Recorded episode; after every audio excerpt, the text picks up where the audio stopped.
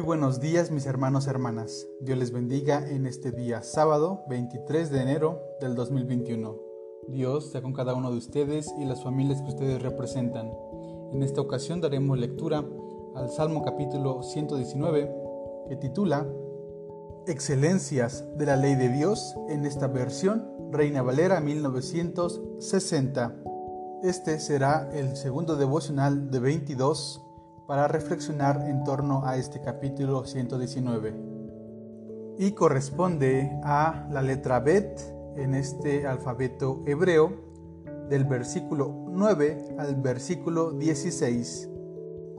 ¿Con qué limpiará el joven su camino? Con guardar tu palabra. Con todo mi corazón te he buscado. No dejes desviarme de tus mandamientos. En mi corazón he guardado tus dichos, para no pecar contra ti. Bendito tú, oh Jehová, enséñame tus estatutos. Con mis labios he contado todos los juicios de tu boca. Me he gozado en el camino de tus testimonios, más que de toda riqueza. En tus mandamientos meditaré, consideraré tus caminos. Me regocijaré en tus estatutos, no me olvidaré de tus palabras.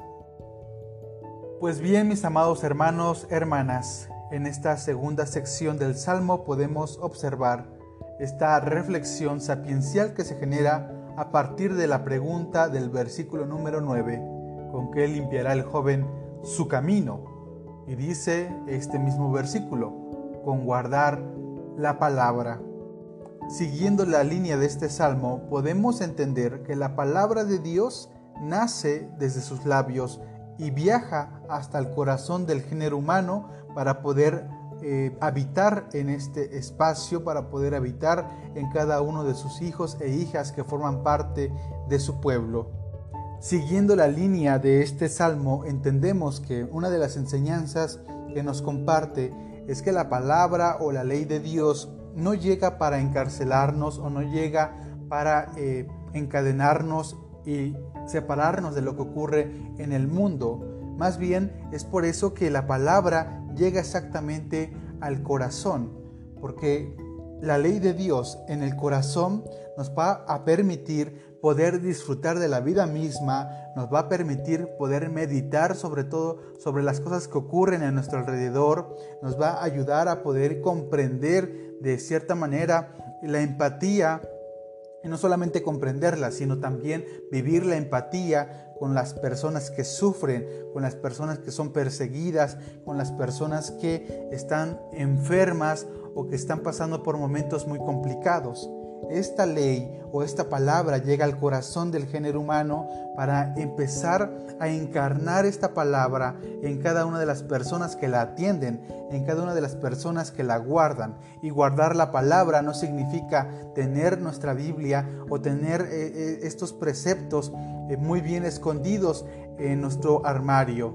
sino más bien que esta palabra pueda enraizarse, pueda encarnarse en nuestra vida para poder compartir del amor de Dios, para poder compartir el testimonio que Dios está haciendo en nuestras vidas. Dice el versículo 13, con mis labios he contado todos los juicios de tu boca.